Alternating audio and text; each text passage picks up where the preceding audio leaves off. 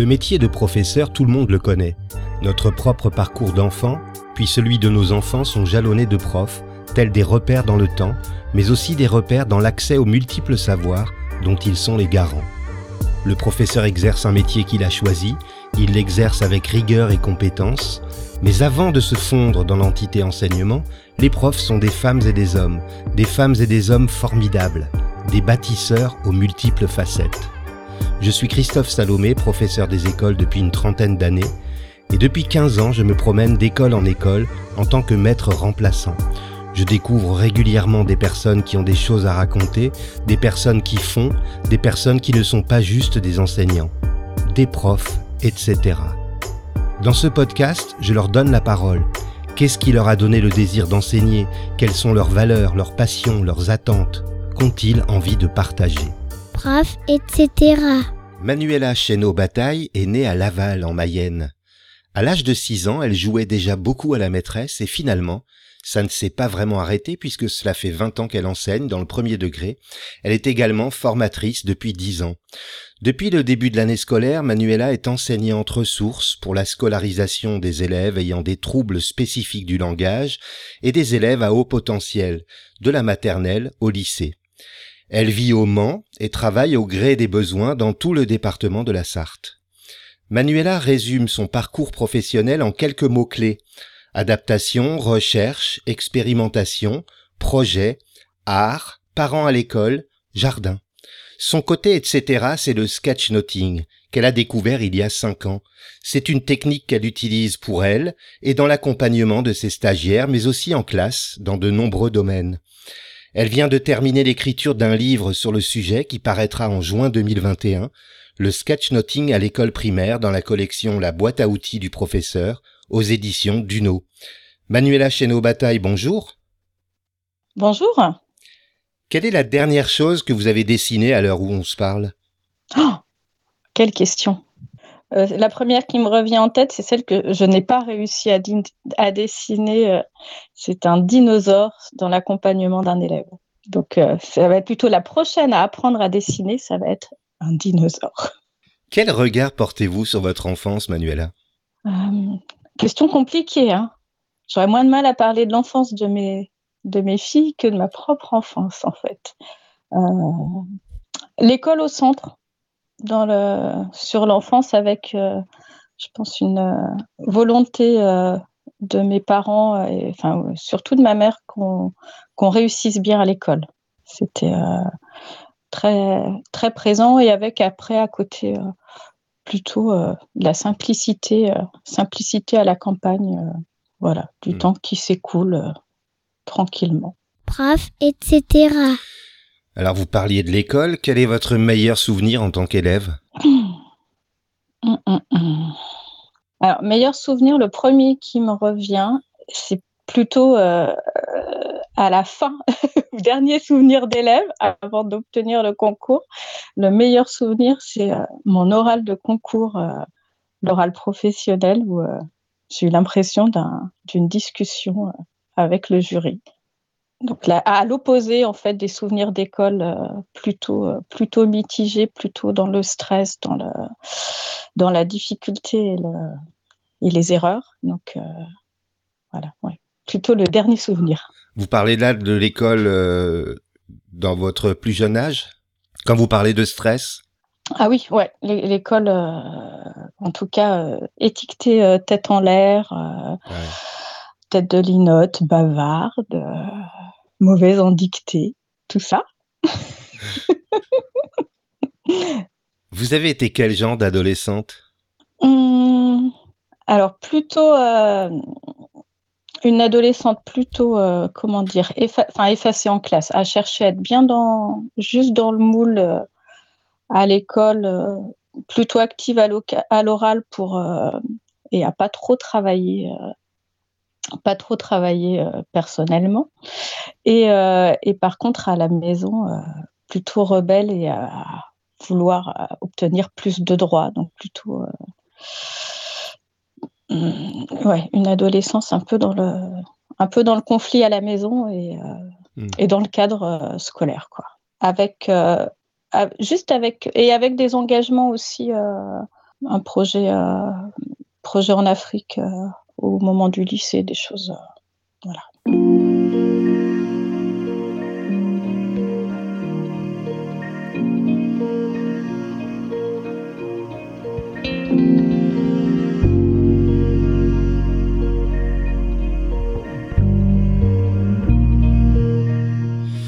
En quoi cette période a influencé le choix du métier de professeur et de formatrice que vous exercez aujourd'hui?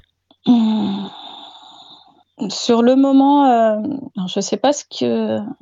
En tout cas, ça influe. Ça... Je si ça a influencé le choix, enfin, ou à quel niveau, ça, je ne sais pas trop. Euh, j'ai essayé de vouloir faire autre chose et j'ai pas trouvé quoi en fait. Néanmoins, euh, j'ai l'impression que le, parcours scolaire qui n'a pas été pas été si simple, en tout cas, qui dans mon vécu. Hmm. Peut-être que euh, j'étais peut-être une meilleure élève que l'image que j'en avais. Euh, néanmoins, que c'était pas évident, que c'était source de stress, euh, des erreurs un peu difficiles à avaler et tout ça, me rend en tant qu'enseignante et là dans les accompagnements plutôt vigilante et à l'écoute des difficultés des élèves. Et pourtant, vous dites que dès l'âge de 6 ans, vous jouiez la maîtresse. Est-ce que c'est un cap que vous avez suivi plus tard pour devenir enseignante? Ah, bonne question. c'est vrai que c'était le jeu à la maison. En plus, j'avais un grand tableau, un grand tableau dans le garage. Euh, alors, je, sais que plus vers la fin du primaire, c'était aussi le moyen d'apprendre les leçons en fait, en utilisant le tableau et en jouant la maîtresse plutôt que mmh. assise à un bureau euh, et, euh, et dans l'effort quoi. Mmh ça passait mieux, effectivement, et tiens, ça, ça fait écho avec euh, euh, les, les, temps de formation euh, proposés. ça marche mieux en jouant, en fait. En tout cas, pour moi, ça marche mieux en jouant. Prof, etc. Vous avez découvert le sketchnoting lors d'une conférence agile. C'est quoi une conférence agile? Alors, une conférence agile, initialement, en tout cas, c'est un mouvement qui est, qui est né dans les années, dans les années 2000 exactement, euh, je ne sais plus, euh, et qui a été initié par euh, les développeurs informatiques.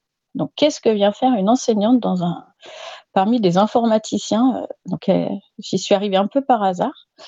Et, et l'idée, l'idée qu'ils ont eue, ou en tout cas l'élan qu'ils ont eu, c'est qu'ils se sont rendus compte qu'en coopérant, en collaborant, en mettant l'humain au centre, même en étant informaticien et en développant des logiciels, on pouvait euh, travailler et dans de meilleures conditions, donc se sentir mieux au travail et être plus efficace.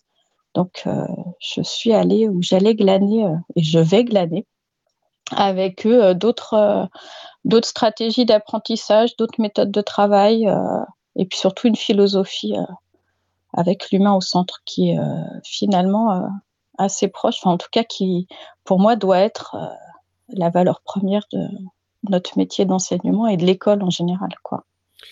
Et donc le sketchnoting fait partie des, outils qui sont proposés au sein de ce, mouvement?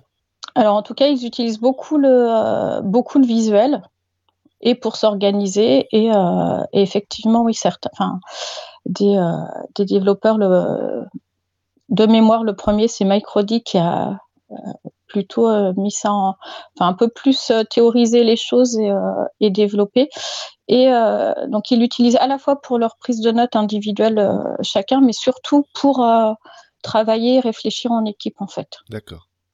Quelle différence y a-t-il entre la facilitation graphique ou visuelle et le sketchnoting Alors ben justement, le, le sketchnoting, à la base, c'est plutôt des prises de notes pour soi. Donc ça va être plutôt chacun, euh, bah, l'élève, l'élève, l'étudiant en cours qui, euh, qui prend ses notes pour lui, pour pouvoir se rappeler, pour pouvoir réviser euh, mmh, et pour les utiliser pour plus tard, donc sans avoir à les diffuser.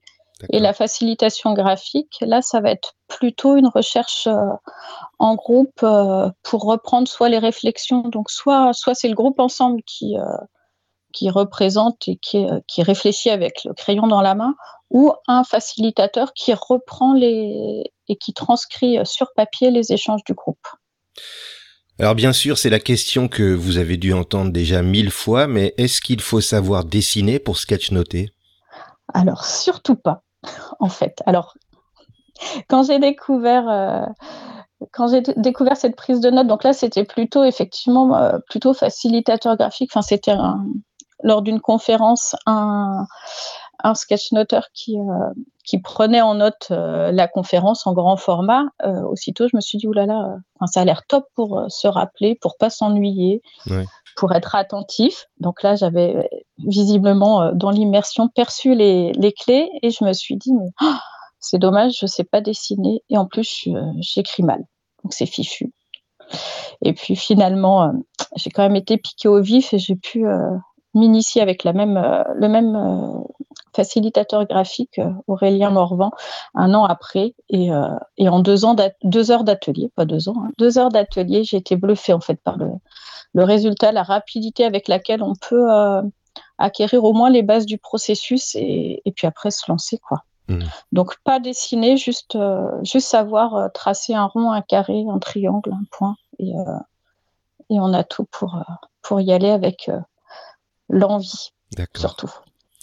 Votre livre, le sketchnoting à l'école primaire, sort très bientôt. Vous pouvez nous en parler? Est-ce que c'est une méthode pour se lancer? Alors, c'est, il y a quelques clés, des clés pour commencer, pour se lancer, puisque si effectivement c'est bien de savoir de quoi, de quoi il en retourne et comment, comment s'y mettre, euh, comment euh, se familiariser en tant qu'enseignant. Et après, c'est euh, plutôt un choix sur comment utiliser le sketchnoting et aussi les outils visuels. Quels sont les outils visuels qui peuvent être ressources, qui peuvent être des appuis pour, pour l'enseignement au quotidien? Mhm. Donc après, la, partie découverte, c'est plutôt euh, autour de, de verbes de verbes d'action. Donc euh, la pensée visuelle pour raconter, pour mémoriser, pour expliquer, pour évaluer ou s'auto-évaluer, pour progresser. Euh, voilà, un peu. et j'en profite, profite aussi de ce de cet ouvrage pour diffuser aussi, partager mes mais les valeurs qui m'animent dans l'enseignement. D'accord. C'est bien euh, mi-juin la sortie du livre? Oui, le 16. Un mercredi en plus. D'accord. Bah, c'est bien, les enseignants pourront courir euh, euh, dans une librairie pour se le procurer. Exactement. Timing idéal. Ouais.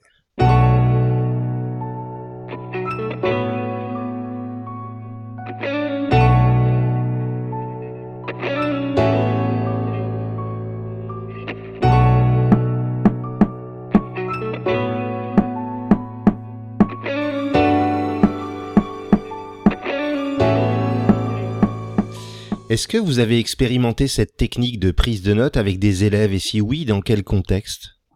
Alors, je l'ai expérimenté à plusieurs. Donc, déjà avec euh, les élèves que j'avais. Euh, euh, alors, un petit peu en maternelle, mais beaucoup moins, puisque là, j'explorais seulement quand, quand j'avais des maternelles.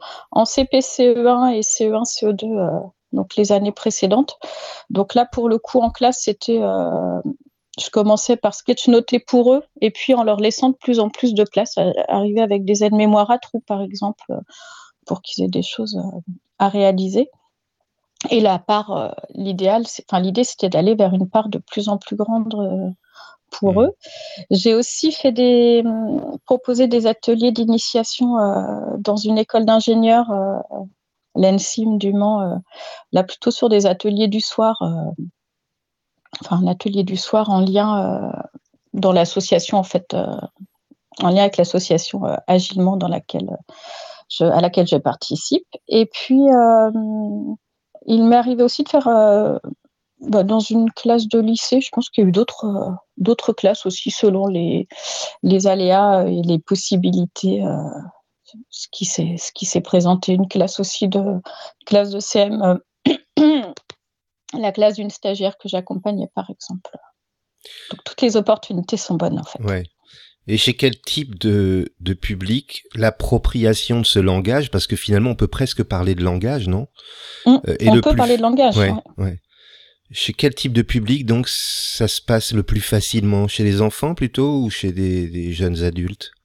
Peu importe, en fait. Tant que la, la curiosité et l'envie est là, euh, et d'ailleurs, je prends autant de plaisir à, accompagner, partager les outils et les, astuces avec, euh, avec des adultes qu'avec des avec des enfants et c'est même en fait avec les adultes c'est peut-être là où c'est le plus flagrant parce que finalement j'ai l'impression de retrouver ils retrouvent leur leur âme d'enfant et le, la magie de l'apprentissage en fait. En général, ça fait waouh dans le je suis capable. C'est surtout cette, cette partie-là moi qui me qui me booste pour le partage. Bien sûr. Lorsque vous prenez des notes visuelles, ça se passe comment dans votre cerveau? Vous pensez autrement que lors d'une prise de notes avec des mots? Euh, En fait, je crois que je suis plus capable de prendre des notes euh, juste avec des mots. Enfin, en tout cas, écrites en ligne. Euh, j'allais dire structurées, mais non, en fait, les notes visuelles, elles sont aussi structurées. Mais en tout cas, les notes, les notes en mots au kilomètre, j'y arrive plus. Je pense que je pense en images et dans l'espace maintenant. Je vois, je vois bien que ouais. C'est euh, la, des prises de notes géolocalisées, quoi, organisées dans l'espace. Après, par contre, il y a toujours, euh, c'est en image, mais c'est en image, enfin, c'est même en mots et en images. C'est plutôt euh, organisé dans l'espace et mais c'est pas juste des dessins. Des dessins tout seul, on arrive à des devinettes ou un rébus, c'est pas le principe. Là, pour le coup, c'est plutôt l'image qui vient renforcer le mot, une idée pour accéder au sens ou se rappeler plus rapidement en, un coup d'œil. Mais c'est vraiment image et mot. Ouais. Vous vouliez compléter? Non, j'étais en train de me dire que la question initiale, c'était comment ça se passe dans mon cerveau. Et en fait, bah, je sais pas. Je faudrait peut-être que je me, je me regarde pédaler au ralenti, parce que je sais pas, c'est assez naturel en fait. Plutôt euh, naturel et intuitif. Euh. Enfin, c'est devenu en tout cas naturel et intuitif, euh, plutôt par l'expérience que par le travail, un travail intellectuel ou quoi. Enfin. Hmm, d'accord. Prof, etc. Vous animez également un site, griffonote.com. Est-ce que ce site a servi de point de départ pour votre livre? En tout cas, les échanges qui ont pu être noués ou les retours sur euh, les partages de, partage de ressources, entre autres, euh, a priori, la ressource qui a le plus, euh, le plus plus, était la recette pour apprendre, pour apprendre les mots, de voir qu'il y avait écho et que c'était utile et utilisé par des enseignants. D'ailleurs, le, fils d'une amie a, la recette pour apprendre les mots dans son cahier de français c'est rigolo. et euh, donc ça, en tout cas, peut-être euh, donner de la légitimité. J'ai plus de mal à l'alimenter. Là, je, vais choisir d'y retourner justement pour continuer à partager parce que je trouve ça intéressant et, euh, sur un, une chronologie un peu plus, plus interactive que, que le livre. Mais, mais voilà, les 12 derniers mois, il n'y avait pas assez peu de temps pour ça.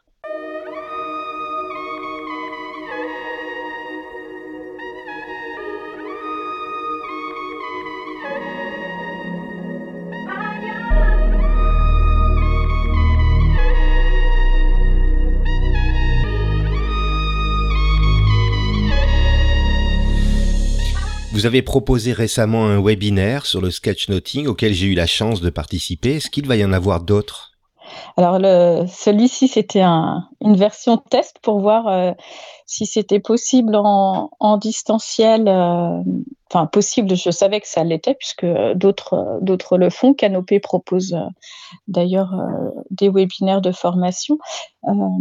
Moi, je, voulais d'abord savoir si, j'allais m'y retrouver. Puis, dans le principe de l'agilité, on commence par petit, une petite brique et puis une autre brique avant de proposer quelque chose à plus grande échelle. Donc, euh, je vais, euh, là, je laisse un peu décanter euh, et je reprends les feedbacks des, participants pour, pour voir comment, comment reproposer. Mais je pense, je pense qu'il y en aura parce que, en tout cas, j'ai des doutes pour que le, la première partie du livre euh, permet de s'initier euh, s'initier tout seul quoi. Enfin ça peut il y en a qui y arrivent hein. euh, néanmoins j'ai l'impression qu'une pratique en, en, groupe quand bien même en, en distanciel se poser pendant pendant deux heures ensemble et, et, se lancer me semble plus plus efficace plus rassurant et, et peut-être plus enthousiasmant d'ailleurs. Donc j'y réfléchis. D'accord. Alors il faudra surveiller quel réseau social pour éventuellement y participer? Euh, je crois que celui sur lequel euh, je, enfin, je communique le plus, c'est Twitter. D'accord. Ça peut, euh, les autres un peu moins, un petit peu, mais un, peu moins. Donc Twitter peut être. et puis c'est surtout relayé, donc il y a des visiblement j'ai des, des contacts qui veillent à, à faire passer des informations. Donc, Parfait. On vous rattrape pas. Voilà. Prof, etc. Quand est-ce que vous avez ri aux larmes pour la dernière fois et pour quelle raison? Alors je réalise que déjà en n'étant pas en classe, même si je vais dans des classes mais j'ai pas mes élèves, eh je crois que j'ai moins d'occasions de, rire aux larmes de façon, euh, franche. Euh, la dernière fois, si, qui me revient, c'est sur une, un temps de formation euh, donc en visio avec euh, avec les collègues de Nous sommes le système. Donc là, c'est des deux agilistes, deux coachs agiles qui mettent à disposition, qui partagent leurs ressources euh, à des enseignants. Donc on est une petite communauté maintenant. On avait une visio un soir, ils avaient choisi les Schtroumpfs pour nous faire travailler ensemble. Et une de mes filles est venue me voir à un moment, elle pensait que je pleurais en fait. en fait, voilà. et ça avait vraiment un moment de, à la fois d'apprentissage euh, et de euh, décompression intense. Pouvez-vous me citer un moment préféré de votre journée, qu'il soit professionnel ou plus personnel? Bah Là, euh, en plus, c'est cette saison, un moment préféré, c'est un café en, terrasse, en chemin. et encore mieux quand, quand c'est en allant travailler, qui veut dire que je suis en avance. Alors ça, c'est le, luxe suprême. Quelle valeur a aujourd'hui le plus de sens pour vous? Alors, est-ce qu'on peut parler de valeur? En tout cas, ce qui me vient en premier, c'est l'empathie. Mm-hmm. Et plutôt d'être euh, à, l'écoute, euh, à l'écoute les uns les, autres et euh, se, serrer les, se serrer les coudes autant, autant que possible. Mm-hmm. Et puis pour aller plus loin, aller plus loin ensemble en tout cas, et puis dans de meilleures conditions.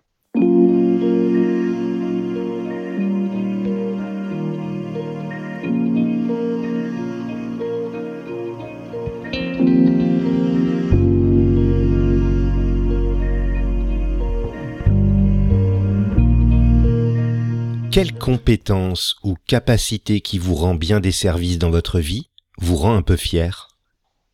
Alors, je ne pensais pas que je le dirais un jour, mais euh, l'audace, en mhm. fait. L'audace d'avoir, euh, donc comme là, d'avoir poussé la porte euh, de chez Duno, enfin, ou plutôt d'avoir mis la technique du pied dans la porte, qui permet un an après la sortie d'un livre, par exemple, quoi, et puis d'oser. mais ça a été aussi l'audace de, se dire Là, je découvre le sketchnoting, j'ai la possibilité d'essayer, bah, j'y vais alors que j'ai l'impression que je ne saurais pas faire. Mais mhm. allez, j'essaye et on voit après. c'est une belle qualité, l'audace.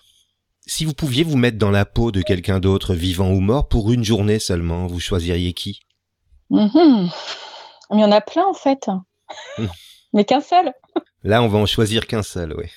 Un seul pour aujourd'hui. Bon, à choisir, c'est difficile pour moi. je, progresse avec l'âge, mais euh, c'est quelque chose de difficile. Euh, bah, j'aimerais bien vivre euh, dans la peau de Marco, quand donc c'est un illustrateur de bande dessinée. Qui, que j'ai eu la chance de rencontrer dans ma classe il y a quelques, enfin, peut bien dix, près de dix ans maintenant, quand j'avais des CM. Et j'aimerais bien voir les coulisses quand, avec des scénaristes BK, ils, il crée un nouvel épisode de la série Le jour où avec Clémentine et ses aventures. Hmm. Voilà, j'adorerais voir ça. Prof, etc. Comment définissez-vous le succès? Quelle question. Ben, Peut-être bien que mathématiquement, ça pourrait être une formule très... Euh, une formule euh, satisfaction plus utilité. Utilité pour les autres égale succès. Une combinaison. Une bonne, ouais. Alors, je ne sais pas de quel, euh, à quel pourcentage et tout ça, mais euh, peut-être une petite fonction à créer là. Eh bien, vous voyez, on arrive déjà à la fin de cet entretien, mais j'ai une dernière question à vous poser. Qu'est-ce que vous vous souhaitez pour les deux prochaines années? Hum. euh, Qu'est-ce que je me souhaite? Alors déjà, continuer. Donc, continuer à... Déjà avec mes missions d'enseignante ressources, pour l'instant, j'ai envie de continuer. Je pense que j'aurais envie de retourner en classe après, mais euh, donc continuer de ce côté-là, continuer à partager euh, le, sketchnoting et puis euh, et aussi retrouver aussi plus de plus de temps et de disponibilité pour la famille, enfin de temps et, et réapprendre en fait à être en famille après avoir été un peu dans la, la grotte du bureau là. Merci Manuela d'avoir accepté mon invitation. Bah merci pour l'invitation. Je mettrai le lien vers votre site griffonote.com et les références de votre livre Le sketchnoting à l'école primaire en description de cet épisode. Si vous aimez Prof, etc., n'hésitez pas à vous abonner sur votre plateforme de diffusion préférée. Si vous avez envie de m'aider, vous pouvez m'offrir des étoiles, 5 de préférence, sur l'application Podcast depuis un iPhone ou un iPad, ou sur iTunes depuis un ordinateur. Vous pouvez également y laisser un commentaire. Et si vous avez envie de partager votre côté, etc., avec les auditeurs, écrivez-moi sur Twitter ou sur la page Facebook de Prof, etc. À vendredi!